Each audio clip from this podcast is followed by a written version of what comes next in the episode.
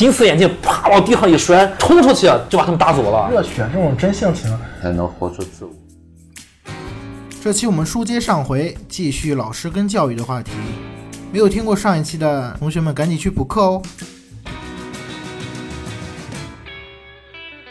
我上高中的时候，我们班主任，我当时下去借读了一段时间，上即墨那边。嗯，当时那那段那段时间，学校对这个教学成绩要求很高。嗯，呃，必须要出成绩。我们当时那个班主任很年轻，刚毕业师范没多久，应该带我们是他搬家工作的第一届。嗯，冲劲儿、朝气很足，工作经验不足，有活力，有活力。对，然后嘛，有热情。他就是我们学校以前的学生。嗯，他就相当于以前是这个学校的，然后就考了师范，回来又回到这个学校。但是你知道其中有个细节，就他以前是个学校体育生啊，他练体育的。嗯，这完全是两个人生轨迹。然后随着这个。日子的增加，后来我们又知道，他以前在学校是打仗的，不良少年，不良少年，就是他以前是是体育队带头打仗，很能打。用不好听的话，就当时我们就听到这个词儿，就是他以前在学校是个有点痞子啊。我当时觉得，哎呦，这也行哈。后来才发现，他回来工作的时候，其实学校里面还有他当年的一些老师，但我不知道这些老师是不是直属他的，他已经还他还认识一些老师，认识。后来有一天。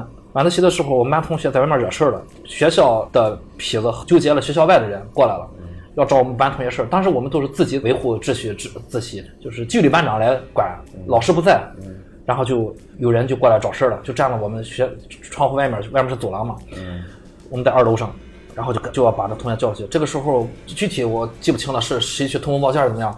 我们班主任来了，班主任来了之后，班主任就让那个痞子走。这人不走，非要让他学生出去，要打他。嗯，然后就和我们班主任起争执了。印象特别深。我们当时班里面同学都是害怕的，因为外面人很多。嗯，来了好几个人。然后同学扭着头往那个玻璃外面看，外面就是走廊嘛。我们班主任就在外面就冲他们喊话，最后就吵了起来。班主任直接金丝眼镜啪往地上一摔，冲出去就把他们打走了。就是 你是小粉色。对，那个那几个人 懵了，你知道吗？没 寻思这个老师还有这么一面儿然后再加上当时体育生，他身体素质也好，然后他当年这个也已经攒下了这个一身本领，打仗也会打。他小菜一碟。对，然后一下就撵走，那几个人再也没敢回来。到我毕业，那几个人都没敢踏入我们那那个区域半步。即便即便他来了，他也不敢声张，不是来找我们班的事儿的。这个教育的力量是能改变一个人的。他虽然骨子里面还能打。但是他愿意用自己的这个力量去改变更多的人，我觉得这就是让我最震撼的。当时我看到班主任那些举动，我就觉得哎呦很豪气，那么厉害。我综合起来想，我才意识到，就是我班主任的老师对于我班主任是很有用的，是很厉害。他的老师很厉害，那我们班主任对我对于我们也是很厉害的。就他让我看到了这个人的两面性。可以去用一己之力摆平江湖，但是他愿意用教育的手段去教育。他一开始也去说教那几个学生嘛，让他们走，然后说这是学习的嘛。他说教了很长时间，那几个学生在气头上，那几个人，其实有社有社会外面的，非要把这个我们班那个同学揪出去。其实后来我发现一个细节，就他摔着眼镜去打他们是装的。因为个套路，是个套路，是个套路。对，因为我为什么我觉得他是装的？我细节我记不清了。他没真动气，他没真动气。对他，他是装的。哎，我才发现，就是现在小孩还是一好。对他已经，他已经那个高度上在上面。他其实是个教育者的，他就觉得我正常路已经解决不了了。这个时候需要。赶紧把你撵走，别影响我们。嗯嗯，我具体我记不清了，要不就是他回来跟我们说了一番话，让我们有，就是他火气吸的很快，可能是。OK OK，我才发现他这个玩的比较高级。有小得深哈。你说这个，我突然想起另外一个日剧，叫《麻辣教师》。嗯，这个日剧是根据一个漫画改的。嗯，这个老师啊，他是一个，就是日本有那种飞车党、暴走族，成天骑着摩托车不干好事，反正不良少年。然后这个老师是个那种人。他有一个梦想，就是当老师。他就是穿着花花衬衫、黑裤子，我看了他。然后也是那种，反正就不良少年嘛那种感觉，飞车党。他应该是机缘巧合之下，然后去了一个高中当班主任，是一个问题特别大的一个高中，老师也很有问题，然后学生也是各种问题儿童。他没有文化，其实就是也没上过大学。我记得好像是没上过，还是上了一个三流大学的。然后就是也也没有什么教师资格证之类的。这种人啊，就是有一种热血。他特别直接，然后有什么问题就解决什么问题。嗯，这个班是问题非常大的一个班，所有来这个班当班主任的老师都被这个班的学生赶走了。可能就是因为这件事儿，所以他们教务处这个主任找了这么一个人来，觉得是不是换一种方式，是不是能把这个班的问题改善或者解决掉。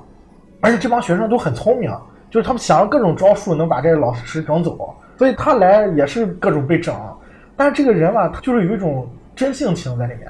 他第一次给一个女生解决问题，这个女生其实她是跟父母之间关系非常非常冷淡，然后她父母跟她其实只隔了一层墙而已，但是这一家人没有任何交流，所以这个女生她本身自己这种造成这种性格就是很冷漠、很孤僻，而且。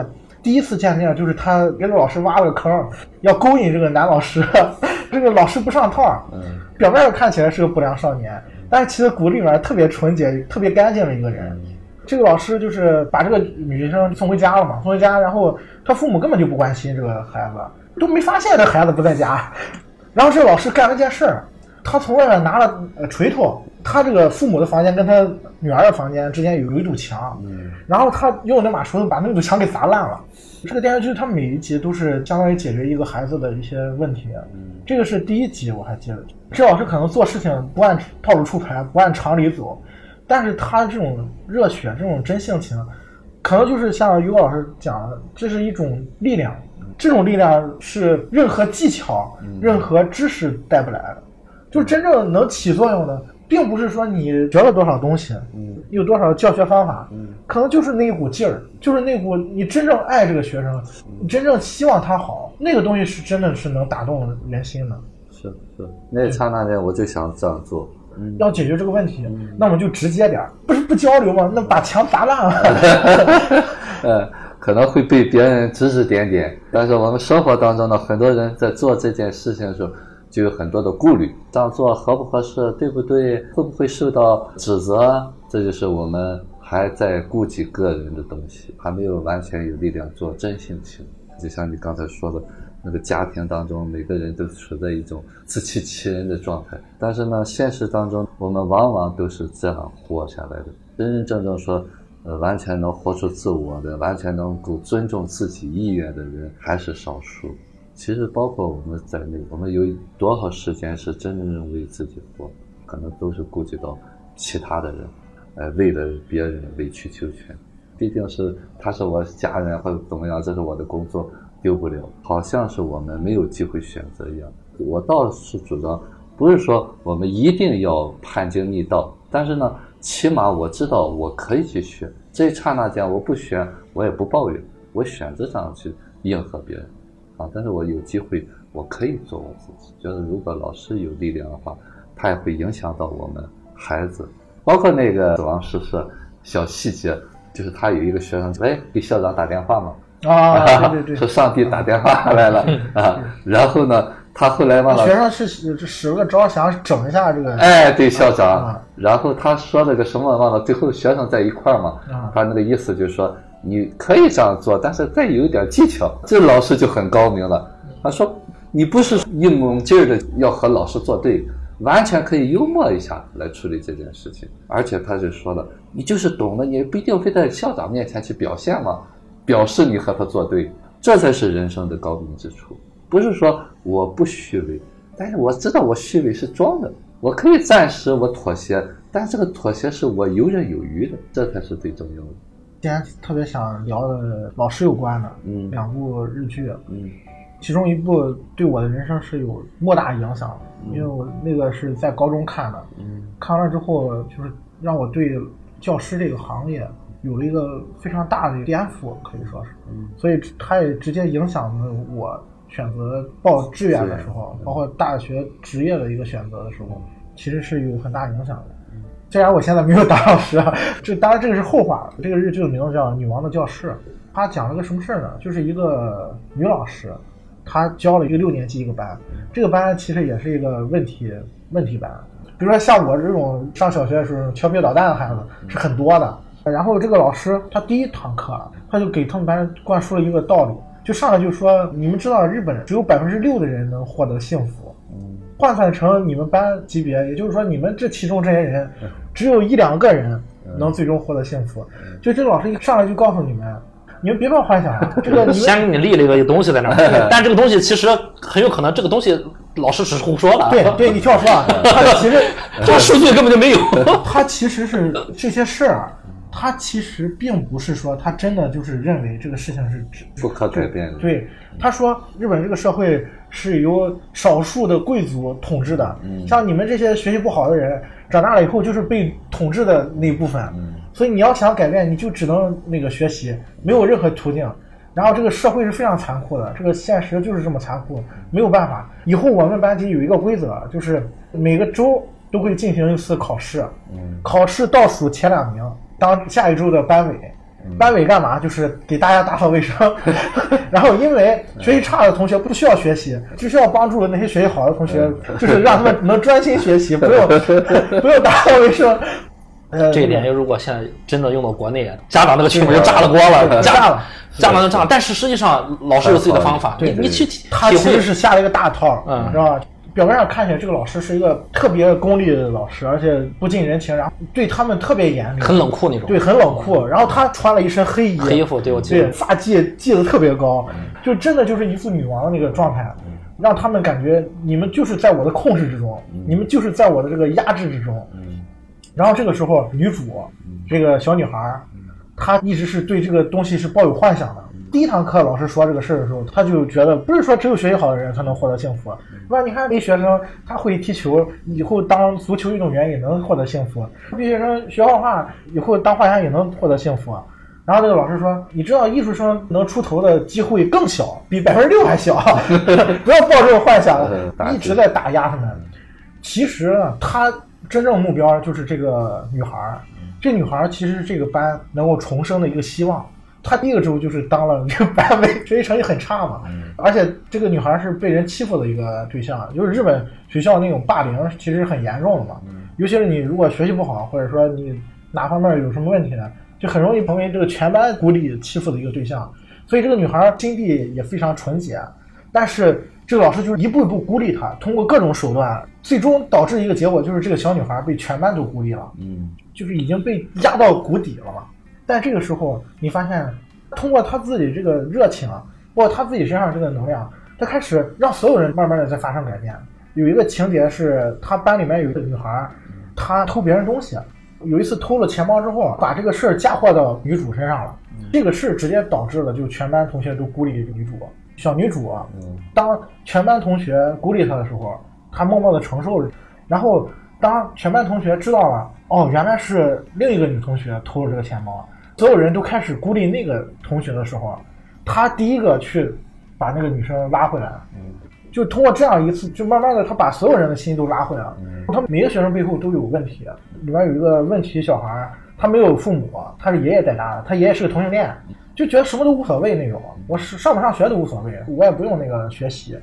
但是也是通过这个小女孩的她的热情，慢慢的把整个班都凝合到一个集体里面了。电视剧到最后，呃，老师他把自己站在了所有孩子的对立的一个面嗯，他把自己造成了一个恶魔的形象。他希望的就是对面所有的孩子能够站到一起跟他对抗。要成长需要一个挫折，他选择把自己当靶子，当靶子，让所有的学生针对他。最后的结果就是。所有的学生通过这个小女孩凝聚在一起，开始一块儿学习，就要反抗这个女教师。因为她有一个情节，就是所有人开始站起来说：“老师，我们不想用学习成绩再排座位，再排这个班委了。嗯，我们想通过我们自己民主选举来选。这个时候就是一个反抗的标志嘛。老师其实那个时候是 窃喜，对窃喜的。我最感动的一个地方是他们最后。其实所有孩子慢慢都是明白了，这个老师不是恶魔。嗯，通过这种方式，其实是想让他们自己去成长。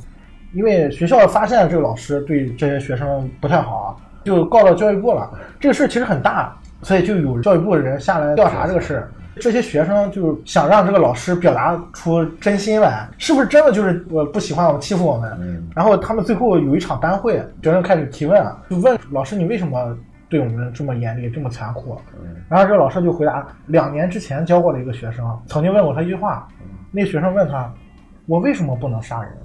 这个老师就把那个学生打了一顿，打得很惨。呃，日本有一种教师再教育学校，就是你要教师有什么问题，要进这个学校重新再回炉。嗯，那就因为这个事又进了这个再教育学校了，把这个男孩打得很严重。这个男孩他品学兼优，学习成绩特别好。在老师面前也是那种大红人啊，但是他暗地里欺负孩子，班里所有的小孩都怕他，嗯因为他喜欢打人，而且打得很重。就这个孩子是很冷漠，没有情感。他说我当时打这个孩子，嗯我就是想让他体会一下什么是痛。嗯，就是被打，对，嗯就被杀被打这种感觉对。对，就是你你这样对别人，让我告诉你，对，你在对别人的时候，别人是什么样的感受，嗯你自己体会一下。那他打他必须往死里打，要不然这个没作用。对，打得很重。当然也是因为这件事儿，所以导致了他这两年在那个学校里面有个转变。他其实一开始那个形象是一个很阳光的一个、一个老师，经过这个事儿之后，他自己有一个转变，然后他觉得对要用这种方法。他说为什么要对他们那么残酷啊？他说你们知道吗？当你们去了社会上，比我残酷的人多了去了。嗯你们知道这个社会有多残酷吗？我这才到哪到哪。最后他那个老师安排了一个班会，所有的家长站在最后，他上来就说，今天孩子们可能有一些话要跟家长说。然后每个孩子就开始站起来跟父母去交流，包括之前不敢说的，就像那个对真心话，就是说爸爸，我真的很想踢球，嗯我会努力学习，但是请你让我踢球。所以这样就开始交流。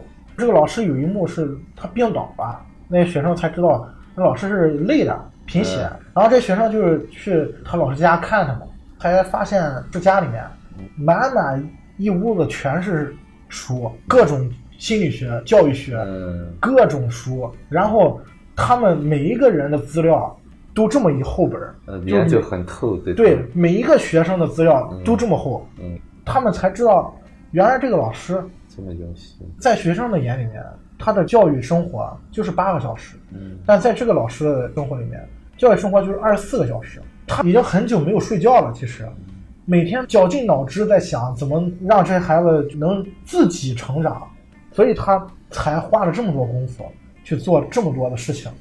这个日剧看完之后，我说影影响很大嘛，就颠覆了我对这个职业的认识。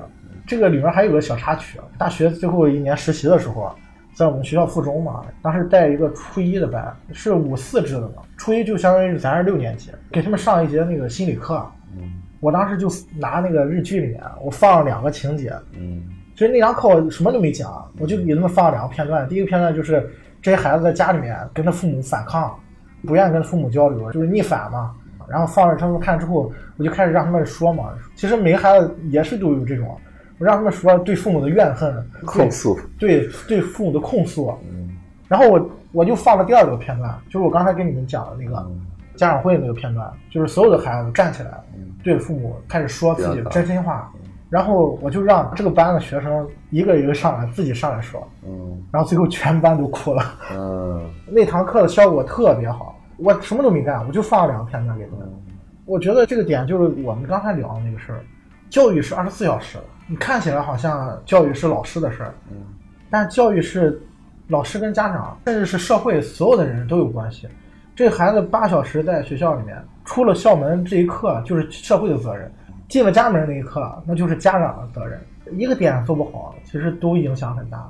最早的时候聊这个话题，说教师是一个良心活嘛，我觉得不光是良心活，还是一个要命的活儿。对 你刚刚讲这个，我听了听，我觉得他一上来他就，我想他，哎呦，他挖了一个很深的坑。这个编剧就是因为他去重点做了这个女主小女主的功课，对让这个小女主做相相当于他要攻克的一个点对啊。但是他要是这么做的话，他要做很大量的这个调查工作、分析工作。没想到最后他是吧圆了这个，他加上有堆积如山的资料，那就说得通了。但是说实话。他应该不会有个人时间，他必须对没有个人时间必须要把全身心的扑在这些学生上，他才能达到这种效果。因为如果不是全身心的话，你这么做很冒险啊。你只有做了大量的工作铺垫，你才能最后能保证你我的这种教学方法最后能成功。对，有一个情节啊，小女主，然后她就站起来问了一个问题，就是说，老师，你最早跟我们提出这个社会只有百分之六的人能获得幸福，这个事儿你是认真的吗？我不认为是这样，我认为所有人都可以有自己的幸福。然后这个老师说了一句话，他说：“我希望你一辈子都能这么想。”嗯，就是这个时候，其实大家都明白是怎么回事了。对，这句话是老师的真心话。是你我希望你们你们都一辈子都这么想。对，嗯这样其实挺适合教师的人群去看一看。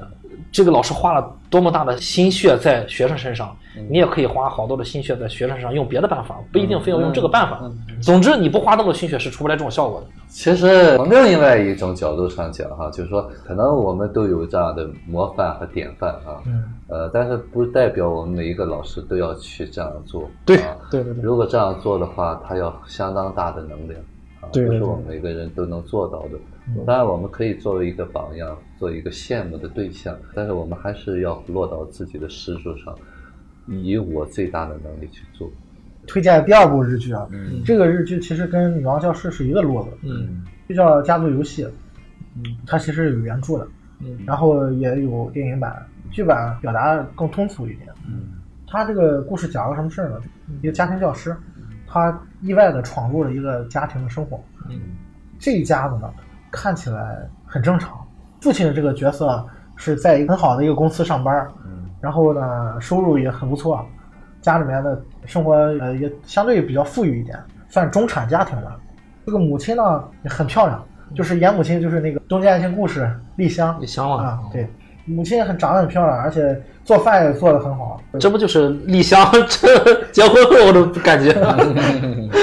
他们家有两个孩子，一个大儿子，一个小儿子。嗯，大儿子就特别优秀，嗯，学习成绩又好，然后又是专业运动员，还有一个女朋友，人生赢家的那种。这个别人家的孩子，对，上这个这个地方最好的高中，对，就是隔壁的小孩儿。然后这个家教呢，其实是聘来给他小儿子当家教的。嗯这个小儿子看起来就是一个问题学生，嗯学习成绩也不好，而且在学校是被人欺负的那个类别。嗯因为他小时候有有过一个一个经历，就是他上学的时候拉裤子了，嗯，然后这个事儿让所班里面所有的人都不喜欢他，就没这个阴影一直跟随着他。对，一直跟随着他。他上了初中之后，班里人说他，啊，就是啊，就是那个拉裤子的人，对对对所以没有很容易人喜被贴标签对，没有人喜欢他。初中生他们有这种不良的团体嘛，上放学之后就就拳打脚踢的对他，反正就是欺负他。这个家教来的那天呢，其实这个小儿子的问题已经到了一个临界点了，他已经不去上学了。家教来的目的就是在家里面教他。电视剧上来这个点啊特别有意思，小儿子跟这个家教第一次见面的时候啊，他戴了一个头罩，上来就是用那种机器话说我我叫什么什么什么，然后那个家教第一句话跟他说了，你就算看不见这些东西，也不代表他们不存在，嗯你看不见这些问题，也不代表他们没有，这是背景啊。看起来这一家子好像很不错，除了这个小儿子有一些问题啊，呃，学习成绩不太好，需要一个家教来教育一下，各方面都很不错的样子。但实际上并不是这样。首先是他父亲，这父亲是属于不顾家的那种，脑子里面只有钱。他妻子一跟他说：“看你这个小儿子，他又没上学什么。”爸爸第一句话就说：“你管管不行了，我还要工作呢，我工作很忙，我我管不了。”回家最怕就是不管，夸他打他，最怕就是这种连管都不管，这就对孩子就完了，这就废了。然后他爸回来就是，哎，饭做好了吗？而且他还在这个家教来了之后的某一天，偶遇了一个二十几岁的一个少女，似乎是要搞遇外遇的这个节奏。然后这个母亲呢，对他孩子丝毫不了解。就是那个家教有一次带着他母亲偷偷的跟着他那个小儿子，啊，那是他小儿子约会了一个小女孩儿，他的家教就拉着他妈去看他们看啊，小儿子约这个女孩在那个滑冰场滑冰，但是这小儿子不会滑冰啊，他母亲居然问了一句话，说他原来不会滑冰。嗯嗯嗯，就了解，你知道吗？就是这个母亲对于孩子完全不了解。电视剧里面，这母亲曾经有一段台词啊，就说：“如果当时我没有结婚，如果当时没有生孩子，我可能我的人生是不是会更好一点？”她曾经说过这么一段话。嗯那段情节是因为她发现了她爸爸有外遇，她自己觉得很痛苦，就是发泄了一下，然后就说了这么一段话。那还可以理解，啊，嗯，还可以理解。她毕竟她发现她老公在对这，因为她为什么要结婚？对她跟她老公没有任何交流。她有一次跟她老公说：“你看，所有的家里面合照都没有你，你在哪儿？” 这这个大儿子、小儿子，他是这么评价的：说这孩子小时候都那么可爱，为什么现在变得那么讨厌、那么陌生？我一点也不了解他们，他们也不想了解我。放学回家之后，直接关上自己门了。一家人除了吃饭，在一个饭桌上，其他时间谁都不了解谁，谁都不知道谁谁在干嘛。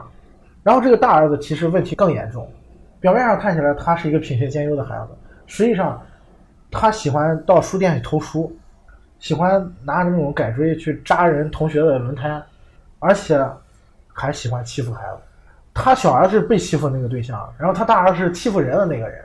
有过这么一个情节，就是他们班有一个被欺负的孩子打电话给他这个大儿子说：“你们是不是都不喜欢我？我是不是死了就好了？”然后那个大儿子回了一句说：“你是想让我关心你吗？”然后就挂了。他对任何人的生死都是很冷漠的，他的世界里面只有他自己。他在外面表现这么优秀都是装的，嗯实际上他是一个非常非常冷漠的人。嗯他对所有事情都漠不关心。嗯然后这个家教来到他们家庭之后，发现最大的问题并不在小儿子身上，可能在于父母身上，甚至是这个大儿子问题更严重。所以他就用了像女王教室那个老师那样的方法，他把所有东西都毁掉了。他让这个小儿子受尽了挫折。他曾经设计过一个情节，让这个小儿子办一个生日会，小儿子去邀请他们班所有的同学来参加他的生日会，然后所有的同学都啊好好可以参加，最后都没的，最后没有一个人来。挫折，对，然后这个老师通过这件事情告诉你，这才是现实。之前他小儿子不是一直被人欺负嘛，家教就带着他回他们班，然后他给所有同同班同学发了一封信，这个信是一封遗书，就是说你们如果要再欺负他，嗯他就要自杀了。嗯然后呢，你们都是凶手。很多学生说我们又没有欺负他，欺负他是那那几个人。嗯家教就说你们都是帮凶，在他欺负他的时候，你们袖手旁观啊。就这件事导致全班同学都害怕这个小孩了。嗯一开始是厌恶他嗯，后来就变成害怕了。所以当他这个小孩邀请他们参加生日会的时候，所有人都假装附和他啊，嗯行，我去，我去。没结果有真正想来的，对，结果到那天没有一个人来。那一天之前，那个小孩子觉得好像一瞬间我是不是很受欢迎啊？或者是都有朋友啊？最后那个家教就跟他说嘛，说你不要再做这种春秋大梦了。嗯只有你自己变得好起来，才有可能会有朋友，才有可能会有人喜欢你。他把这一切所有的事情都打破，让这个孩子真正的认识到现实是什么样的。有个台词啊，他就说：当你没有真正的感受到死亡的恐怖的时候，他可能永远都不会知道什么是真正的美好。这句话跟儿子说，其实也在跟他那个大儿子说。这个电视剧最后也是给他有一个回溯，这个男主为什么要做这样的事情，就是他之前在学校当老师的时候，他曾经有一个学生，还不是受学生的欺负，而是受一个老师的欺负。然后这个老师的表面上就好像是他大儿子长起来的那种感觉，你知道吗？就考了一个名牌大学出来，长得又帅，体育也好，学习也好，当老师那女生都喜欢。但实际上他每次放学之后欺负孩子，然后把这孩子打的鼻青脸肿啊，这孩子也不敢回去说叫家长，他就是以虐待人为乐，啊，他不觉得这个事情会对别人有什么伤害。男主就是在他当老师的时候遇到了这么一个人，是因为这件事情他没有插手，最后他选择了沉默妥协，直接对直接导致一个男孩向他求助的时候，他最后没有真正去帮助他，这个男孩最后就自杀了。所以这个事情给他的触动，给他触动太大了，所以他就变成了现在这个样。他就是把自己化身成那个恶的那一面，让所有的人直面他。你如果想要战胜恐惧的话，你只有真正把你的面具脱下来，你你面对他，才有机会能战胜他，不然的话你无法前进。就是他用了很多下了很多套嘛，这一家人的生活一步一步全毁掉了。最后所有人在一个屋子里面，他们把家全都砸了，两个孩子跟他父母互相指责，所有人把自己心里话全说出来了。那是他们真正意义上的一次交流，也是第一次吵架。这个电视剧我当时看的时候，给我触动也挺大的。古话讲“不不见棺材不掉泪”，我们有的时候总是抱有一些侥幸，心存一些小幻想，觉得这个事情哎还可以掩盖住，哎这个事情还可以就这样过去了，那是因为还没到那个底。当然不是说每每一个人都需要这么极致的打击，但是我觉得每个人要成长的话是需要付出代价的。像于果老师说，你想改变、想成长，很难很难。这个难难在哪里？就是难在我们可能没有牺牲真正的东西。你说《超脱》里面的这个男老师，如果没有女学生的自杀，他能改变吗？说不定也能，但是可能会更难。嗯死亡诗社里面父亲这个角色，嗯他的孩子最后自杀了。他孩子自杀这个事情，他想吗？他肯定不想。是，但是他一定会有这个心理，觉得啊，我这样也是没问题的，我孩子能承受得了，嗯嗯觉得可以，就一直这样就 OK 了。对他没想到父子孩子会自杀，对，包括那个天佑包比，嗯。这是这是是这是现实发生的事，他也没想到，对对，对。他觉得是吧？对对对，他觉得我是为你好，对啊对对，他就对就这个理由，我嗯我我比较怕这种理由，就是家长老觉得我是为你好，你确实是为我好，但是你不要用你为我好这个理由绑架我。嗯。你你觉得你为我好，但是实际上可能会造成这种极致的结果，最后他才知道。这是我个人是很喜欢的，我也推荐给大家看的两部日剧，关于教育，包括家庭，其实我觉得也有里面。是家族游戏这个电视剧里面，它有一个细节，啊，这个母亲这个角色啊，就最后她是怎么崩坏的？因为她迷上了网络炒股，然后她把家里的存款全都赔进去了，赔了大概一千万。嗯父亲这个角色，他一开始都不知道这个事儿，因为这这根本就不交流。后来是这个纸包不住火了，就没办法了，母亲才跟这个父亲说：“我把家里存款全都赔进去了，而且还有外债在里面。”这个父亲用一种什么方式呢？他去公司做假账，相当于自己贪了一千万，想用这个来补这个窟窿。他当时做这个事情的时候，他他就说了一句话，说：“哦，这个事儿压住了，可以了，一千万我补上了，以后还是一切正常，一一切都回到以前了。”这个细节特别触动我，因为他这个改账这个事根本不可能遮得住啊。公司发现了，发现之后他当然是工作也没了，然后这一千万也不可能给他，所以就是人财两空，什么都没有。当他做这个事儿的时候，就像我刚刚聊的，就我们好像总是有一个侥幸，他觉得这个美好的幻想还在这儿，就我可以维持它，但是一步一步最后全部都毁掉了。那个时候你才发现，真的就是不见棺材不掉泪。只有那一刻，可能人啊，我才意识到，哦，原来这都是因为家人没有交流，没有解决问题，日积月累，越积越大，像滚雪球一样，最后滚到你自己都控制不住。那个时候全部都崩坏了。就那个老师最后说嘛，我给你们下了套，只不过是提供了一个平台，最后能发展到这么坏的一种后果，最后一切都毁掉了，那都是你们自己发挥的剧本，嗯，都是你们自己写的剧本，跟我没有任何关系。说这个哈，就是就想起来我在带成长的这个过程当中哈，我说有两部分人来成长，一部分人呢就是说，就像你说的，撞了南墙了，天塌下来了啊，比方家里真出问题了，啊，有孩子自杀了，或者离婚了，或者失恋了，或者失业了，他会想起来，哎呦，我要去看我自己。另外一部分人呢，就是主动的，就我看到我潜在的危机。你比方说这个太太，觉得哎呦没有交流，自己很苦闷。实际上，他在这个所谓的炒股买东西的时候，是一种逃避的方式，就像我们购物一样。购物对哎，购物。我发现购物确实能让我释放压力。购物花钱吃东西，对花钱的时候，我就是觉得很舒就觉得舒服。对，就是吃买是一个什么东西呢？就是一个掌控嗯啊，我可以说了算我，买东西哎，我一个我就可以拿到它。对本来不是我了，现在是我的。对，我想是我的就是我的。哎对对对。吃东西也是这样，我可以吃掉你，可以说了算，嗯。我就把你嚼嚼嚼咽下去了。包括就是说，我们说现在逃避还有一些是学习。嗯，啊，我拼命学习。啊，我学了这个学这个，学这个学这个，考各种证，哎，对，就是说他没有真正去面对自己的那种焦虑感，就是自己的那个不安全感，他通过外在的这些逃避的方式来掩盖内在的一个焦虑。这也是一种补偿，我觉得。对，就是逃避的方式，真真正正的那个创伤点在里面，包括你说的那个爸爸拼命的赚钱，很多日本人会是这样。那么那个点是什么东西呢？就是社会对这个男人的要求，要求哦，你就要成家立业。所以说，日本男人过去女人都不工作嘛，所以他面对的压力又很大，他没有办法就是上小酒馆去借酒浇愁，这会去找女人或者怎么样。他没有想到，其实我们人不是单纯为了这个而活着啊，不是为了别人的要求而活着，不是说男人要顶起这一切。但是呢，现实当中呢，我们往往会被这些东西绑架。很小的时候，我们如果是不被认可的话，用这个东西来证明自己。你看，我是个男人啊，我能赚钱，我能养家，所以就自己把自己架在上面。不是说他真真正正愿意做的这件事情。其实理想化的状态就是说，我又做我自己喜欢的事情，然后呢，在你做喜欢的事情呢，你的潜能就会无限的放大，会完全发挥你的潜能。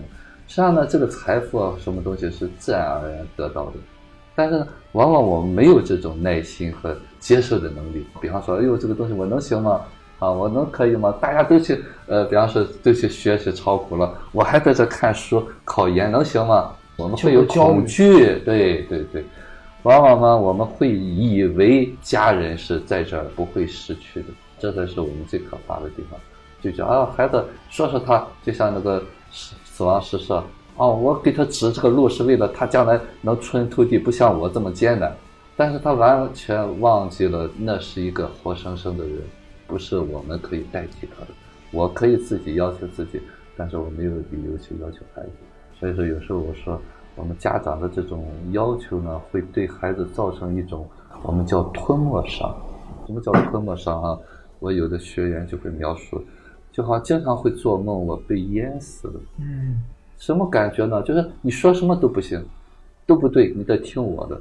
你老是喘不上气，有种窒息的感觉。哎，对你老是喘不上气，你没有个人，像那个他爸一样，你说什么都想不行啊？难道你这样？他爸有一个说，好，你你你以为你有出路吗？嗯，你以为你演戏有出路吗？他又辩驳不了他。的确，我们没试，我们不知道有没有出路，不代表他演戏剧就能活得很光鲜。爸说的没有错，这一点在国外，就是说我我孩子些同学在国外有有很多这。留学的什么的，其实，在外头那个搞艺术人并不生活很好，不像中国当明星的，对对啊，作曲家生活的很简朴，对，没错啊，没错。但是呢，他是热爱的，对，就像那个卖艺拉小提琴的，他哪怕风餐露宿，他也喜欢，对。但是中国人不一样，中国人是为了功利，所以说很多东西就是扭曲的。这才是我们来看，我们到底活着的价值是什么。我们现在统一的都是追求，啊，像比尔盖茨一样住大房子、住豪宅、开的豪车，是人生的意义吗？你说这个，我想起那个《死亡诗社》，嗯，呃，那个罗宾威廉姆斯不是他讲过一个台词嘛？嗯，他说啊，你们当中这些人，他们都贵族学校嘛？嗯，你们当中这些人。有可能是未来的科学家、银行家、律师，生活富裕，衣着光鲜，社会地位很高。嗯但是这不是你们生活的意义，不是人生人生的价值。你们的人生价值在于，他是对他后面说了一段是，就是艺术能够给你的东西，就是幸福感、爱，就是这些东西才是对对爱情。你的你的友谊，你的朋友，这些才是你生活的意义，你你生存的价值。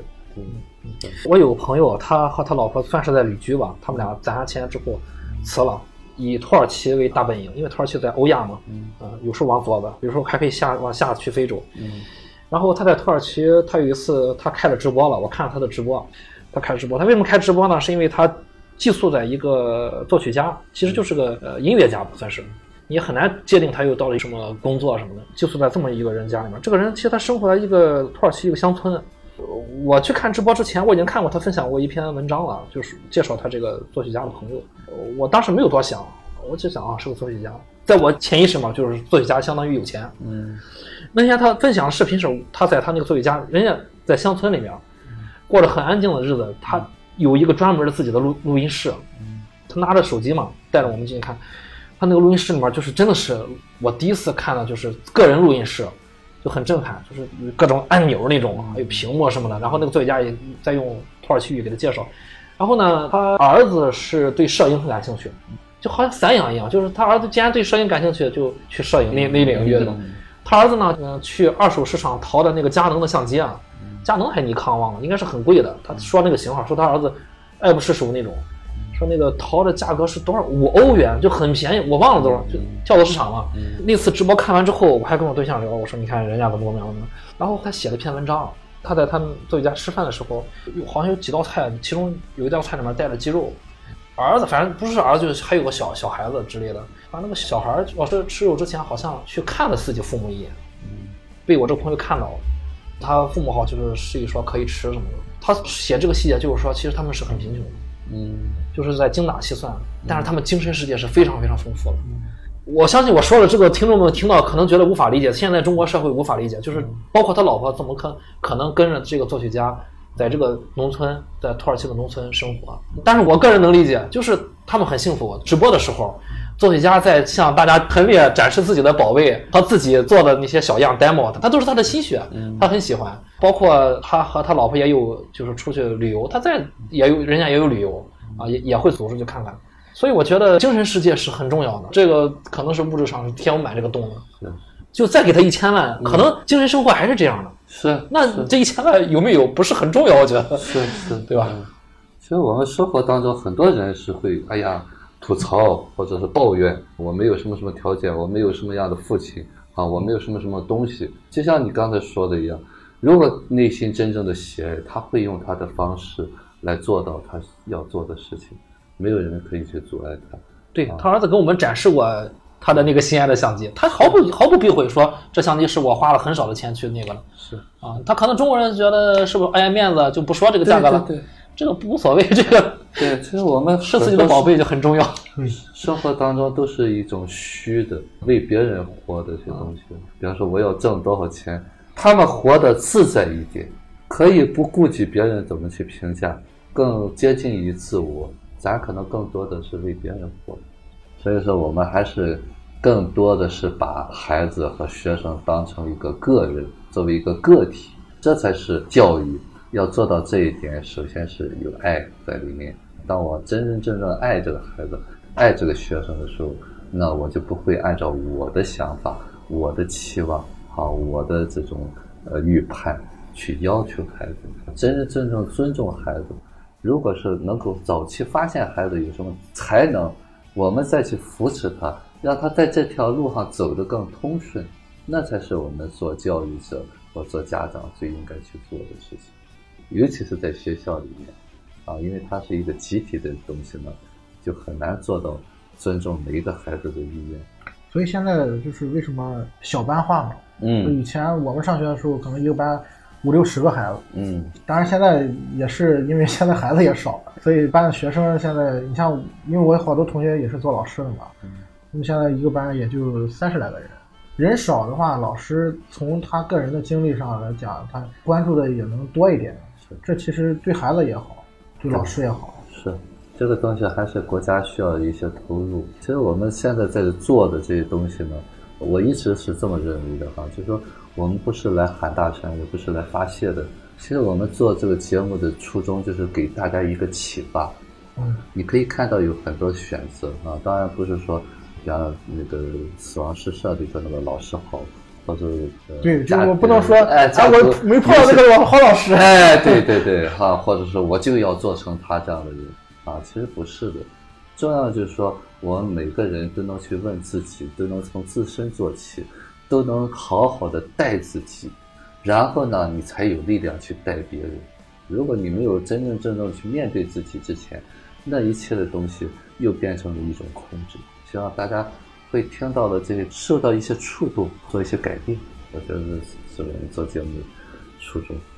其实想聊的话，这个话题，我觉得还有很多能聊的东西。是是，以后以后慢慢再来吧。对对对，我今天其实特别想以一段话作为结尾，这段话是《女王教室》里面的这个老师说的一段话。女主嗯问了一个问题，她就问老师说：“我们为什么要读书？为什么要学习？”嗯现在我们很多家长啊，包括像于果老说的，有一种功利的心态嗯啊，你读书就是为了上一个好大学，嗯进一个好好公司，有一份好工作，能有房子有车，有一个好的社会地位赚钱。但是《女王教室》里面老师的这段话，我觉得反正对我是有启发的。就是我今天当念出来他这段台词，嗯我也希望听到这个节目的观众，我不知道对你们有没有启发啊，我希望是对所有人都有一个启发。他是怎么说的呢？他说，读书不是非要做的事情，而是你想要做的事情。今后你们可能会碰到许多许多不知道、不理解的事情，也会碰到你们觉得美好的、开心的、不可思议的事情。这个时候，如果作为一个人，自然是想要了解更多、学习更多。嗯如果失去了好奇心和求知欲，那就不能成为人，连畜生都不如，嗯连自己生存的这个世界都不想了解，嗯那还能做什么呢？不论如何学习，只要人活着，就有很多不懂的东西。这个世界上有很多大人，好像什么都懂的样子，那都是骗人的。进了好大学也好，好公司也好，如果有活到老学到老的想法，那人生就有无限的可能性。失去好奇心的那一瞬间，人就死了。所以读书不是为了考试，而是为了成为更出色的人。嗯，就这是《女王教室》里面的那段台词。就是我是希望用这段台词来做我们这一期的一个结尾。我有一个感受，我想起来了，就是看呃，老师是教书育人嘛，嗯对吧？除了教书传递知识，他还有育人的这个功能，这是肯定的。他就是不想育，他都会是吧？耳濡目染，会让自己的学生们就感受到。嗯啊，你你可能身上会有老师的影子，老师做的事会影响你。那既然老师还有育人这个功能的话，那家长也一直在育人啊。是家长在家庭里面对自己的孩子一直在育人，所以说你看有一句话叫“老师是最好的家长”，还有一句家长是是最好的老师，家长是第一任老师。那既然这么说的话，我们每个人都会成为老师。是是，这我想到这儿，我觉得很有意思了。这这个就是说我们今天聊的话题，就是说，呃，我们在聊老师，其实也是在聊所有人。我们自己每一个我们自己人，哎对你首先你你想你想到了啊，我们以后要教育自己的孩子，那你首先要教育好自己了。对，包括他刚才说的那句话哈，就是这个台词，你看他说读书学习是我想要做的事情。嗯，其实呢，我们现在孩子多半是什么东西？是被动学习。填鸭式的，哎，你必须要学习。嗯啊，那变成你想要学习是什么东西？哎呦，我不懂了，我要去学习。现在不是我需要学习，是我必须学习。到上学，你必须学数理化。我学数理化干嘛？这不是我要的。考试，考试干嘛？上好大学。对，不是我想学，你想要学，习说，哎呦，这个椅子是怎么制造的？我要看看书，这是我想要学的。前天就是网上有一个很火的一个系列的视频，那个主持人叫陈丹青，好像是一个艺术家啊发发现了那个那个节节目叫什么我忘了，两个字儿的，叫聚焦还是叫就类似于这样的东西。他就是成天带着，这这这这一年是第三季了吧，很好看，每一集是二十集。但是